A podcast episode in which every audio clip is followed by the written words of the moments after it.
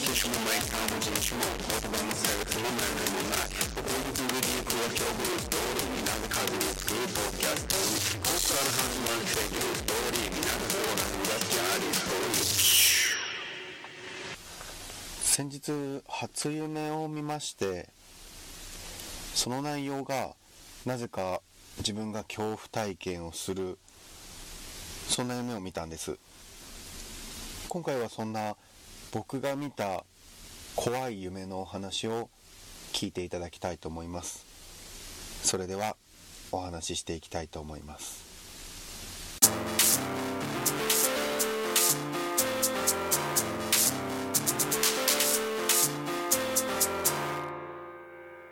僕がすごく好きで聞いているポッドキャスターの方が僕が住むこの広島に遊びに来てで初めてお会いする他人のポッドキャスターの方ということもあってすごい話も盛り上がってで一緒に食事をした後に僕バオタカが、まあ、ホラー系のポッドキャストをしているということでどこか心霊スポット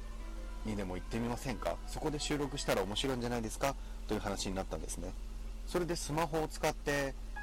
まあ車で小1時間の距離のところにある幽霊が出ると言われているお寺山の中にあるお寺に行ってみようということになったんです。そして車の中ではホラー映画を流しながらそのポッドキャスターの方とああだこうだ言いながらどんどんどんどん田舎の山の奥の方へと車を進めていきました。そして到着するとおそらくここがお寺の駐車場なんだろうなというもう草が生い茂っていて手入れが全くされてないような駐車場にたどり着いてここからは車で行けないので歩いていきましょうかという話になります。そして歩いて10分15分ぐらいですかね。山の奥へと峠道を上がっていくとお寺が現れます。そしてそのお寺の敷地内をうろうろしながらポッドキャストの収録を始めるんですね、まあ、特に何も起こらず古びた感じの、まあ、山の中だから仕方ないのかなという感じのお寺の建物の周りをぐるぐるぐるぐる回っていろいろ探索するんですけども奥の小さな建物からお寺の住職さんらしき人が出てきました。そしてすごい行商で小走りで近づいてきて勝手に敷地内に入ってこんな夜遅くにそして勝手なことをしているから怒られるという心配が気球に込み上げてきます。そして近づいてくるとその住職さんはもうすごい怒っていてこんなところで何をしているんだこんな時間にみたいな。で一応謝罪をしてこういうことをしてるんですって説明をしました。そしたらなんとか怒りは収まっていただいたみたいでで住職さんが使いのものを出すから駐車場のところまで案内させるから、早く帰りなさい。と言って使いの人が現れて駐車場まで暗い中送ってくれるんですけどその使いの人はまあ年でいうところ50代ぐらいのおじいさんというにはほんの少し若いのかなといった感じでただ武将髭に小汚い格好腰が曲がった。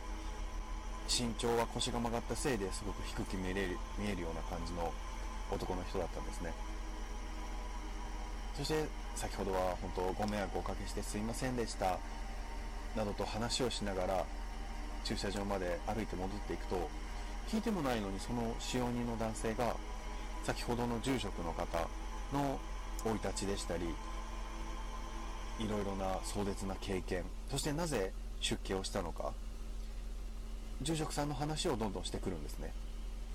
そして話の内容は詳しくは入ってこないんですけども。なぜか僕と一緒に行ったポッドキャスターの方はああの先ほどの住職さんはすごいすごい辛い人生を送ってきたんだな。そして僕たちみたいに肝試し感覚でこの山奥へ訪れるそういった迷惑行為にもとても悩まされている。あ本当申し訳ないことをしたな。なんて考えながら駐車場のあと少し手前ぐらいまでたどり着いた時にふとその使用人の人が言うんですよ。まあこのお寺ももう廃墟になってしまってね。ここには肝試し感覚の人以外にもいろんな人が集まってくるんですよ。私たちみたいにね。なんてボソボソっと意味のわからないことを言い始めるんです。そして僕とポッドキャスターの方が目配せをするとおそらくそのポッドキャスターの人も同じ考えになっていたんだろうなとは思ったんですけど先ほどのお寺ここはもう廃墟になっていて使われておらず入り口もよく考えると立ち入り禁止の看板があったり切れたチェーンが転がっていたり入れなくしてあったような感じだったんですね。なのに違和感もなく入って住職さんも現れて使用人の人も現れて人がいないはずの廃墟と化したお寺なのになぜか人がいてその感覚が急にこう体に電気が走ったかのように恐怖に変わったんですね。あさっきの人たちそして今ここにいる人この人たちには魂がないんだ。そう思った瞬間にこの使用人の方が急に僕の方にめがけてダーッと走ってきてのしかかってきたんですね。そして押し倒された僕の目の前にその使用人のおじさんの顔があるんですけどももう目は真っ白で黒目がなく生きている目ではないような感覚でそして怒りがすごい伝わってくるんです。お前たちみたいなやつがこんなところに遊び半分な気持ちで来るんじゃないぞみたいな。はっ！と思ったら目が覚めていてああ変な夢を見たなっていう。まあオチもどんでん返しもないんですけど初夢がこんな変なホラーじみた夢になってしまいました。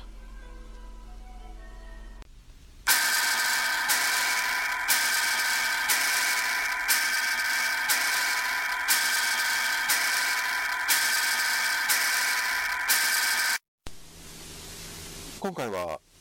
この夢のお話こちらをスキャストブックに綴りたいと思います。100話までの残りの階段あと33話となってしまいましたが